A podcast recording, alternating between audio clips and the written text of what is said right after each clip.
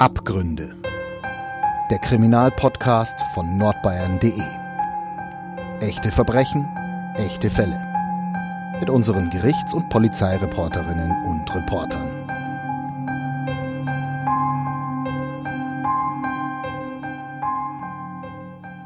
Herzlich willkommen bei Abgründe, dem True Crime Podcast von nordbayern.de. Mein Name ist Franziska Wagenknecht und neben mir sitzt äh, mein lieber Kollege und Polizeireporter Alexander Brock. Hallo Alex. Grüß dich, Franziska. Schön, dass du wieder da bist. Gerne, komm immer gerne her. Wir sprechen heute über einen Fall, der sich in Würzburg ereignet hat. Genauer gesagt hat er sich ereignet in der Ausbildungsstätte der Bayerischen Bereitschaftspolizei. Mhm. Ähm, und hier werden angehende PolizistInnen für ihren späteren Einsatz vorbereitet. Etwa 500 BeamtInnen werden an dem Standort ausgebildet und äh, wir sind jetzt an einem Februartag im Jahr 2019 äh, in der Polizeikaserne. Und was dort passierte, das sorgte, kann man eigentlich sagen, bundesweit für ähm, Schlagzeilen. Im Mittelpunkt dieser Geschichte stehen zwei junge Männer. Was kannst du uns dann über diese beiden erzählen, Alex? Die beiden sind Polizeischüler, haben kürzlich erst äh, angefangen, sich ausbilden zu lassen bei der Bereitschaftspolizei und ähm, durchlaufen eine Ausbildung, die etwa zweieinhalb Jahre dauert. Der äh, Schütze, also Benny, ist äh, 19 Jahre alt zu diesem Zeitpunkt und Chris 21 Jahre alt. Die beiden kennen sich ganz gut. Sie stammen aus dem gleichen Landkreis bei Schweinfurt, ähm, Garstadt aus Garstadt kommt äh, das Opfer, also das spätere Opfer, der Chris. Und ähm, kennen sich über Fußball, kennen sich über Freunde und ähm, aber eher in so einer lockeren, losen ähm, ja, Verbindung. Und äh, beide haben sich irgendwann entschieden, Polizist zu werden, haben sich beworben bei der Polizei und ähm, haben den Zuschlag gekriegt, haben die Tests bestanden und stehen jetzt nun in der Kaserne der Bereitschaftspolizei in Würzburg und wollen eben äh, die Ausbildung gut meistern. Und kannst du für unsere HörerInnen den Abend, als das passiert ist, mal so ein bisschen rekonstruieren? Ja, ich kann es, äh, man muss ein bisschen weiter vorgreifen auch. Also der Abend ist ja sozusagen der Punkt, als, ähm, als Chris den tödlichen Schuss abbekommen hat.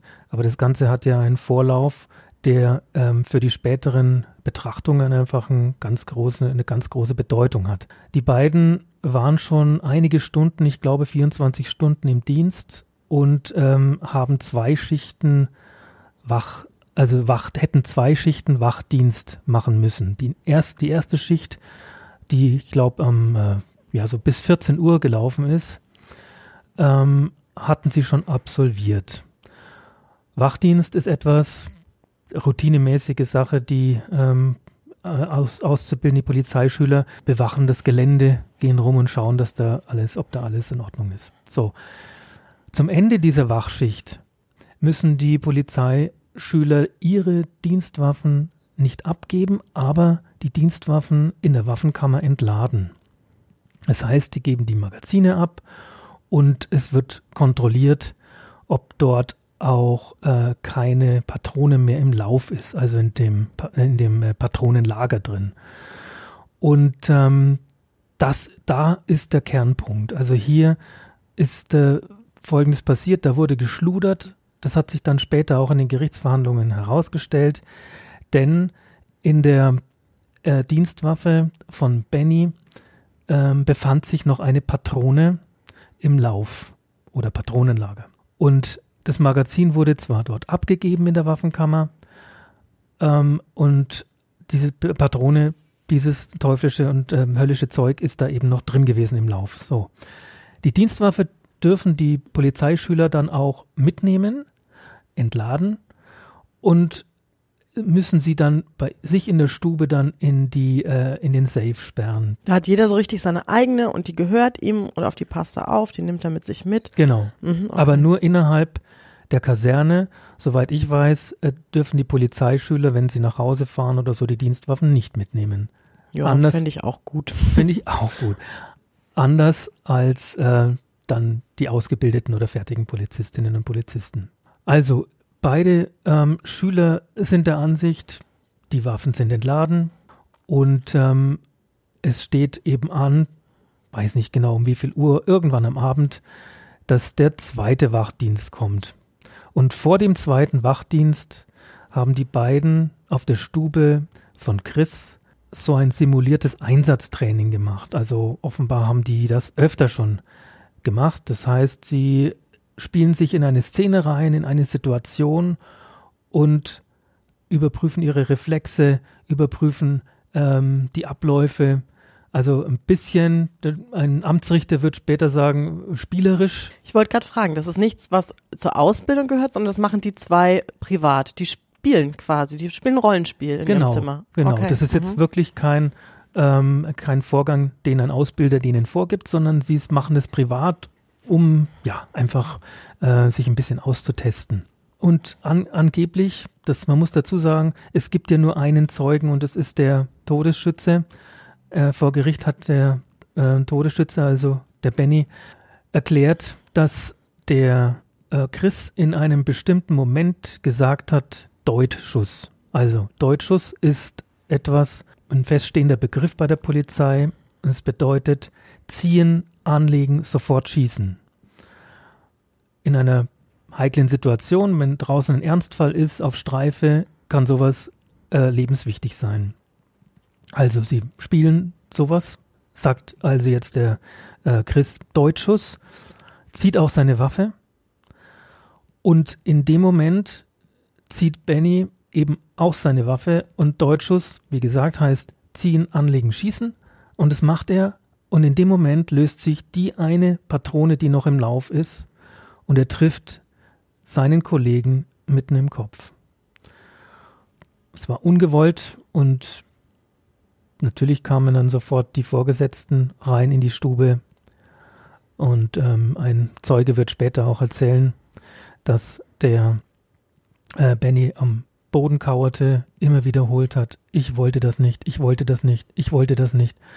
Und neben ihm die Dienstwaffe. Das ist eine furchtbare Situation, stelle ja. ich mir furchtbar schrecklich vor. Ja, ja, dann musste alles recht schnell gehen. Die, der, ähm, das Opfer ist sofort in die Uniklinik nach äh, Würzburg gekommen und ähm, hat versucht, das Leben zu retten, war lebensgefährlich verletzt. Zeitgleich wurde, wurde die Familie aufgesucht. Man hat, äh, der Vater war zu dem Zeitpunkt im Vereinsheim äh, in äh, Garstadt.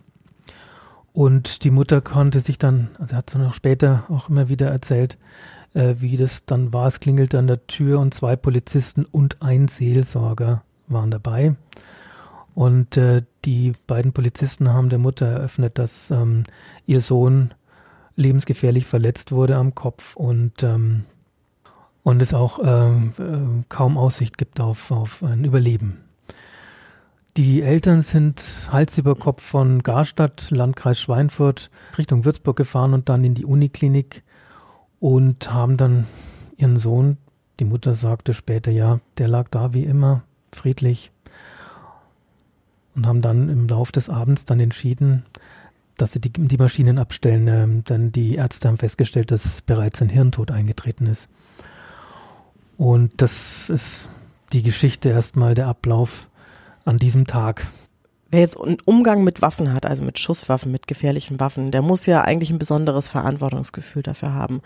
Traf es deiner Meinung nach auf Benny zu? Also hatte er das nötige Verantwortungsgefühl im Umgang mit Waffen? Er hatte nicht das, vielleicht wollte er es haben, aber er hat es nicht. Also, denn wie sich im Verlauf der, des Verfahrens dann auch herausgestellt hat, war es so, dass Benny auch zugab, äh, mit Schuld zu haben daran denn er wurde ja gefragt in der, in der Waffenkammer, ob er denn richtig kontrolliert habe, ob denn auch der Lauf frei wäre und er habe alles bejaht. Also das Magazin draußen und die Patrone aus dem Lauf draußen. Und insofern kann ich da nicht von einem verantwortungsvollen Umgang sprechen. Außerdem habe ich noch mit äh, Philipp Schulz-Merkel gesprochen. Das ist der Anwalt der Familie und der hat sie im Zivilverfahren begleitet. Und ähm, da hören wir einfach jetzt mal kurz rein. Wenn ich jemandem eine Waffe mit ins Zimmer gebe, ist natürlich eine ganz besondere Sorgfalt angezeigt. Da muss ich mal schauen, wie gehen solche Personen mit Waffen allgemein um. Und bei dem Schützen hier war schon in der Vergangenheit eine Auffälligkeit da gewesen. Der ist schon mal in einem Fall zuvor auffällig gewesen, wo man eigentlich sagt, naja, so jemanden müsste ich eigentlich erstmal die Waffe komplett abnehmen. Das ist nicht passiert, sondern er durfte ganz normal weiter am Dienst machen und auch den Dienst an der Waffe, obwohl er ja hier schon eine Auffälligkeit hatte. Da hätte man gerade bei so einem jungen Auszubildenden sagen müssen, man setzt ihn nochmal zurück, man lässt ihn erstmal nochmal weiter ohne Waffe hier seine Ausbildung machen, gibt vielleicht noch ein paar Nachschulungen und erst dann, wenn das alles wieder klappt, geht man den Schritt weiter. Und auf der anderen Seite muss man aber auch sagen, die Routine fehlt natürlich den jungen Leuten. Die bekommen eine tödliche Waffe in die Hand gedrückt und äh, was mein Eindruck ist, waren zu dem Zeitpunkt relativ allein auf sich gestellt. Denn es hat sich ja später auch dann herausgestellt, die Polizeischüler untereinander, auch in der Waffenkammer, äh, äh, sich gegenseitig kontrollieren. Und ähm, wenn da kein Vorgesetzter ist, kein Dienstälterer, wenn da nicht jemand ist, der weiß, wie wichtig das Ganze ist, der Umgang mit der Waffe, dann sind die auf sich gestellt und vor dem Hintergrund, dass sie Anfänger sind, da sind doch Fehler programmiert. Da mhm. muss man doch damit rechnen, dass da, also dass wenn da die Routine nicht ist, dass hier doch ähm, noch eher was passieren könnte als bei Polizistinnen und Polizisten, die schon seit 20, 30 Jahren im Dienst sind. Da hat die äh, Staatsregierung auch nachjustiert und die Bereitschaftspolizei ähm, an der Struktur mhm. etwas später. Auch die Tatsache, dass die beiden in ihrem Zimmer sind und mit ihren Waffen rumblödeln, im Endeffekt. Ich ja. meine, man kann natürlich auch sagen, die haben das vielleicht zu Trainingszwecken gemacht, die wollten Sachen üben, aber man könnte es auch so auslegen, ohne dass ich das jetzt genau weiß, dass sie einfach rumgeblödelt haben mit ihren Waffen. Und das spricht ja vielleicht auch nicht so für den absolut verantwortungsvollen Umgang mit so einem gefährlichen Instrument. Genau, und das hat auch der Amtsrichter dann auch später im Jahr 2020 ist ja dann äh, erstmal das Strafverfahren eröffnet worden so festgestellt, dass äh, die beiden einfach, äh, ja, also einfach noch sehr jung waren und ähm, gespielt haben. Und entsprechend ist auch das äh, Jugendstrafrecht angewandt mhm. worden bei, äh, äh, bei Benny. Genau, weil du es gerade sagst, 2020, da kommt es jetzt zum Gerichtsverfahren ja. gegen den Benny. Wie lautet denn der Vorwurf gegen ihn? Also der Vorwurf durch die Staatsanwaltschaft lautete ähm, fahrlässige Tötung die Staatsanwaltschaft hat auch drauf ähm, gesetzt, dass, dass Benny also auch nach erwachsenem Recht verurteilt wird. Was der Richter eben dann anders sah. Und ähm, also am Ende kam dabei raus, dass äh, kam eine, eine Strafe von einem Jahr und drei Monaten auf Bewährung, Jugendstrafrecht und äh, 2400 Euro Schmerzensgeld an die Hinterbliebenen, an die Eltern. Mhm. Man hat da beim Jugendstrafrecht, also es gibt da so einen Ermessensspielraum, wenn ich das richtig verstehe. Du musst kein Jugendstrafrecht anwenden, kannst aber, der war 19 Er war Jahre 19, alt, also ne? weiß nicht beim, ja genau, also als es passiert war, war er 19 und eigentlich schon erwachsen, wenn man es jetzt genau nimmt. Der Richter, der hat äh, das Jugendstrafmaß begründet, unter anderem damit, dass sich der Angeklagte, also Benny, ähm, zur Tatzeit in Ausbildung befand und mit seinem äh, Kollegen wohl öfter solche Spielchen gemacht habe, in denen er leichtfertig mit der Waffe umgegangen sei. Also das war wohl die Kernbegründung des Richters. Jetzt ist zu diesem Zeitpunkt der Fall aber noch nicht juristisch abgeschlossen. Die Eltern von Chris, also dem Opfer, die haben ein Zivilverfahren angestrebt. Welches Ziel hatten sie denn dabei? Also sie hatten sicherlich auch das Ziel, Schmerzensgeld zu erwirken. Es ähm, lief dann auf einen Vergleich hinaus. Aber der Vater, aber natürlich beide, die Familie, hat aber auch gesagt, dass ihnen das Geld eigentlich überhaupt nicht so wichtig ist. Priorität für die beiden hatte, dass ihr Sohn von Gericht als anerkannt wird, dass ihr Sohn nicht mitschuldig ist. Mhm. Denn das hat nämlich zwei, drei Jahre zuvor der Amtsrichter so festgehalten.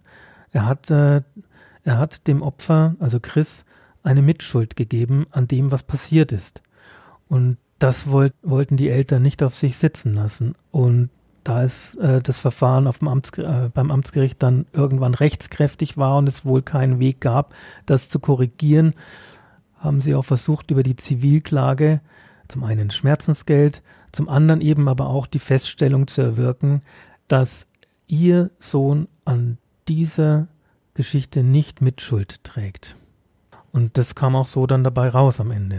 Außerdem habe ich noch mit ähm, Philipp Schulz-Merkel gesprochen und ähm, da hören wir einfach jetzt mal kurz rein. Ja, hier auf der Anklagebank saß natürlich zunächst erstmal der Schütze. Der Schütze ist auch der, den das Ganze vorzuwerfen ist, weil hier ist strafrechtlich die Verantwortung zu sehen. Neben der Verantwortung des Schützen gibt es natürlich auch noch die Verantwortung der Ausbilder.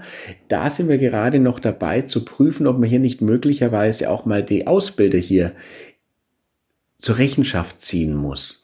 Also jetzt einmal natürlich in dem strafrechtlichen Bereich, wo man sagen muss, hätten die hier nicht viel früher eingreifen müssen, was natürlich schwer ist, weil, um einen strafrechtlichen Zusammenhang zu kriegen, muss man ja sagen, das war ursächlich. Und ursächlich ist sicherlich auch ein Ausbilder, der hier nicht richtig ausgebildet hat. Aber man muss natürlich dann auch sehen, damit man strafrechtlich vorwerfen kann, hat man jetzt einen ganz konkreten Zusammenhang mit dieser Tat.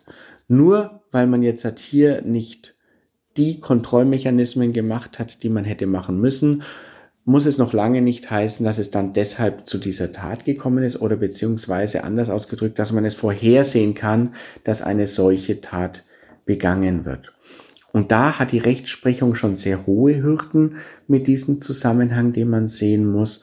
Und der wird hier wahrscheinlich nicht zu sehen sein. Das ist aber nur die strafrechtliche Frage. Die andere Frage ist natürlich, haftet möglicherweise jemand? Also muss er zivilrechtlich dafür einstehen und da wird es wohl anders ausschauen. Das prüfen wir zurzeit und es ist auch hier jetzt natürlich noch der nächste Schritt.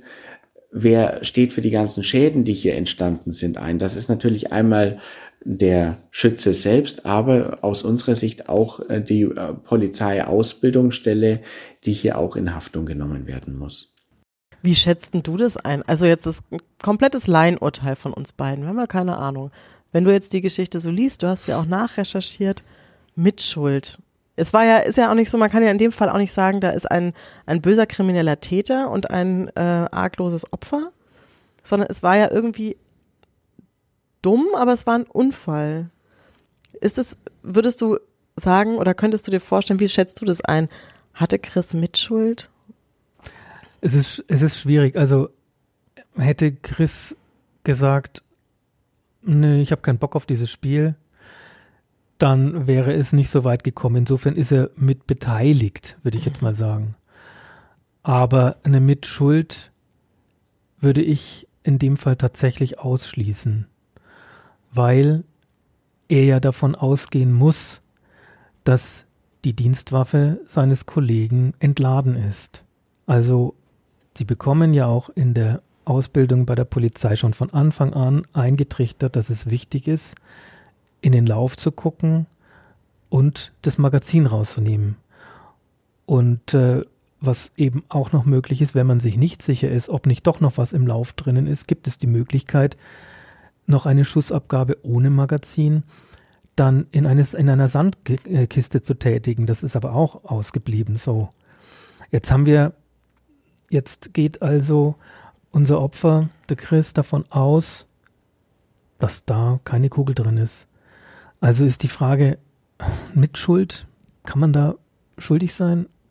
Ich stelle es mal als Frage hin. Für mich ist es, aber ich tendiere dazu, dass er ähm, dass er keine Schuld, Mitschuld hat. Mhm. Und wer neben, nämlich hier überhaupt nicht im Gerichtssaal auf der Anklagebank äh, sitzt, das sind nämlich die hohen Verantwortlichen der Polizei oder in der Politik, der Staat.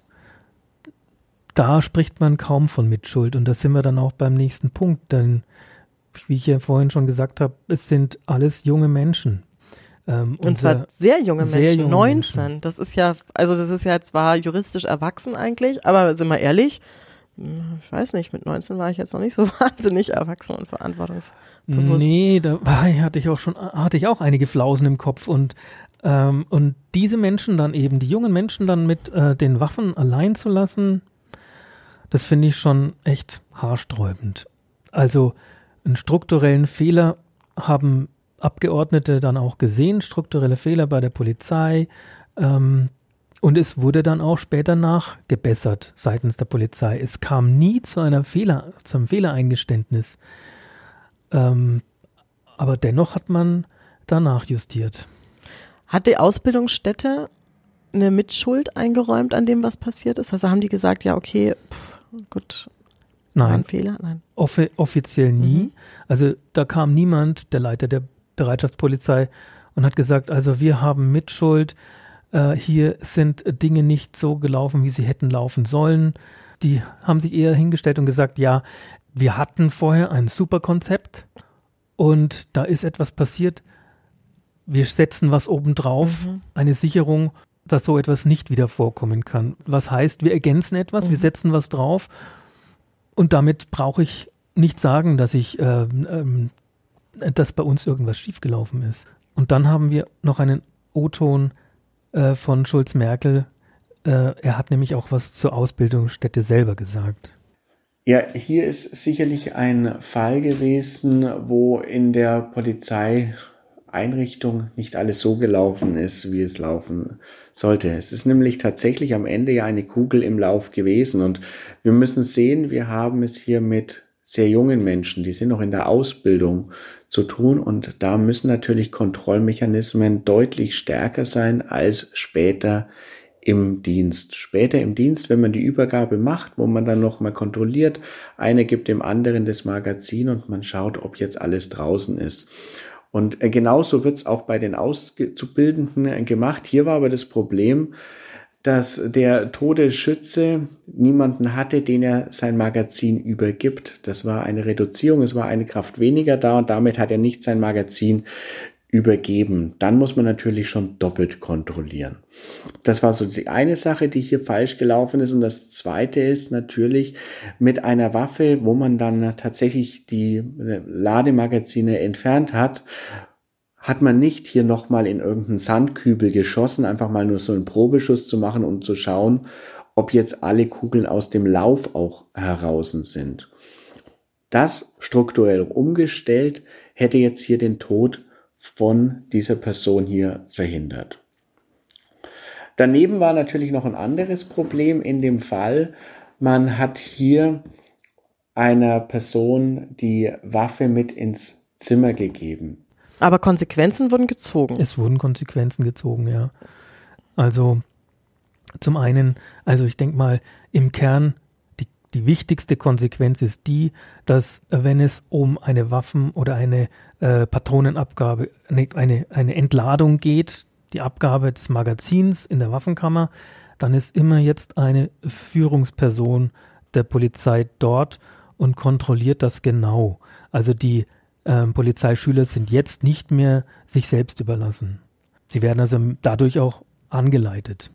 Wie ist denn das allgemein so? Passiert es öfter, dass versehentlich sich ein Schuss aus einer Polizeiwaffe löst? Das, ich glaube, dass es öfter passiert, als wir, als wir meinen.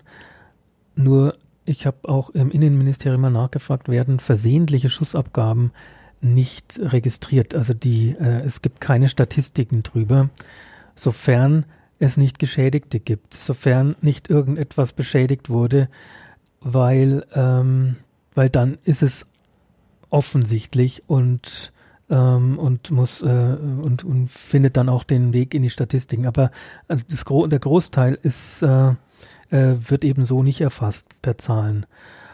Ich weiß nur, dass im Jahr, also ab dem äh, ab dem Todesschuss bis ins Jahr, glaube ich, Ende 2020 soll es laut dem Innenministerium, und das bezieht sich auf eine Anfrage der Grünen im Landtag, soll es äh, sich um, Moment, ich glaube 36 ähm, versehentliche Schussabgaben gehandelt haben.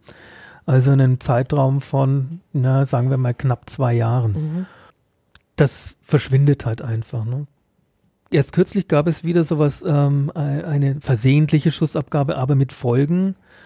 Darüber habe ich da auch selbst geschrieben, als am 19.08.23, am ersten Spieltag der Bundesliga, äh, ist die Begegnung zwischen dem, Ers, äh, dem FC Augsburg und Borussia Mönchengladbach in Augsburg.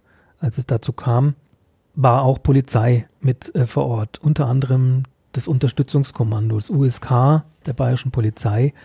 Und die hielten sich im Hintergrund bereit, falls etwas passieren sollte. Offenbar sind die Fans wohl auch etwas, äh, werden die rabiat eingeschätzt, als rabiat eingeschätzt.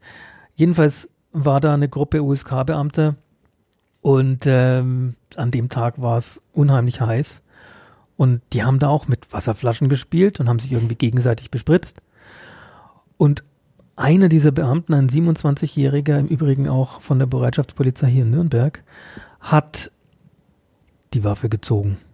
Und da hat sich versehentlich ein Schuss gelöst, mit der Folge, dass der Schuss durch die Glasscheibe des ähm, Polizeifahrzeugs ging und äh, den Bus der Fanbetreuung von Borussia Mönchengladbach getroffen hat. Es war nur Sachbeschädigung, Gott sei Dank. Es ist niemand durch den Schuss, also direkt zu Schaden gekommen. Aber es äh, sind die anderen Polizeibeamten, das waren nur Männer, äh, erlitten ein Knalltrauma und waren dadurch schon verletzt. Also gegen diesen 27-Jährigen ist ein Strafverfahren eingeleitet worden. Es gibt jetzt noch kein abschließendes Urteil dazu. Da kürzlich nachgefragt in Augsburg bei der Staatsanwaltschaft und natürlich auch ein Disziplinarverfahren. Also da muss man davon ausgehen, dass der Polizeibeamte auch nicht länger im Dienst bleibt. Darf denn der Benny jetzt eigentlich noch Polizist werden? Also es hat Folgen für den Benny und dazu hat auch Schulz Merkel was gesagt und da hören wir jetzt auch noch mal rein. Der Schütze kehrt nicht mehr in den Polizeidienst zurück, der hat jetzt eine andere Ausbildung angefangen, wäre aber auch nach so einem Fall überhaupt nicht mehr denkbar, dass jemand hier so eine extreme Unzuverlässigkeit mit Waffen zeigt. So jemand kann und darf nie wieder an die Waffe. Gut, er hat zum einen dieses, ähm, diese beiden Gerichtsverfahren äh, aushalten müssen. Der muss äh, auch zahlen. Im Zivilprozess hat man sich geeinigt auf 15.000 Euro plus dann die 2.400 Euro aus dem äh, Strafverfahren. Das ist das eine. Im März 2019, also etwa, also ein paar Wochen nach den, dem tödlichen Schuss, äh, ist ein Din äh, Disziplinarverfahren gegen ihn eingeleitet worden. Und ähm, auch später hat er sich auf eigenen Antrag hin aus dem Beamten, ähm, hat er darum gebeten, dass man ihn aus dem Beamtenverhältnis entlässt. Der dürfte jetzt 23 Jahre alt sein, 24. Und ähm, muss auch gucken, dass er das Geld irgendwie aufbringt, um mhm dieses, dass sie dieses Schmerzensgeld, um das zu begleichen. Ansonsten äh, könnte es sein, dass dann eben, ja, dass er noch weitere Konsequenzen dann äh, erleben muss. Wie geht's denn der Familie von Chris? Weißt du das? Der Vater hat mal gesagt, das wird ihn, sicherlich auch die Mutter, ein Leben lang begleiten. Die ähm, haben ihren Sohn echt geliebt. Zum Beispiel im, im Flur des Hauses hängt ein ein Trikot, also in hinter Glas eingerahmt ein Trikot von Mario Gomez. Mhm. Ich habe ja vorhin schon gesagt, der, ähm, der Chris war leidenschaftlicher Fußballer und ähm, er hat in seinem Heimatverein auch gespielt und er wurde Gomez genannt immer. Mhm. Und der wurde deswegen Gomez genannt, weil der Mario Gomez sein Vorbild war. Und was auch sehr berührend ist in der, in der ganzen Geschichte, ist, dass ähm, der Mario Gomez, der tatsächliche Nationalspieler, hat es irgendwann erfahren. Der hat erfahren von diesem Vorfall und aber auch, dass ein Fan von seiner Person, also mhm. von Mario Gomez, dadurch zu Tode kam. Und der Mario Gomez hat dann der Familie ein Trikot geschickt von sich mit der entsprechenden Unterschrift drauf. Und diese, dieses Trikot, das hängt das hängt äh, im Flur vom Haus der Familie. Mhm. Ja, äh, bis der, der Familie geht es jetzt vielleicht etwas besser als äh, natürlich, ne, das, aber es wächst nie richtig Gras drüber. Äh, der Chris hat auch zwei Brüder, die auch kräftig darunter gelitten haben. Äh, der ähm, der eine Bruder, der konnte auch lange Zeit überhaupt nicht auf die auf den äh, Friedhof gehen oder zu, zum Grab seines Bruders gehen. Das äh, hat er emotional nicht ausgehalten. Und ähm, die Mutter hat auch lange Zeit, weiß nicht, ob es das Zimmer, das Zimmer von Chris noch gibt, aber die Mutter hat sich lange Zeit ins Bett gelegt, mhm. hat dort geschlafen, um ihm irgendwie nahe zu sein. Und das sagt schon viel darüber aus, was das, was das für ein, ein Riesenkrater in diese Familie reingerissen mhm. hat wirklich, wenn, wenn ich mir vorstelle, meine Tochter, äh, ähm, der widerfährt sowas, ähm, ich möchte mir das echt nicht ausmalen. Ja, ich glaube, das können äh, spätestens jeder, der Kinder hat, kann verstehen, dass das das Furchtbarste ist, was mhm. einem passieren kann. Mhm. Ja, Alex, äh, trotzdem äh, vielen Dank, dass du uns die Geschichte mitgebracht hast. Sehr gerne. liebe Hörerinnen, liebe Hörer, äh, ihr wisst, wo ihr uns hören könnt. Auf Spotify, auf iTunes, auf jedem Podcast-Player eurer Wahl. Lasst uns gerne eine positive Bewertung da. Und ansonsten hören wir uns beim nächsten Mal. Tschüss. Tschüss. Mehr bei uns im Netz auf nordbayern.de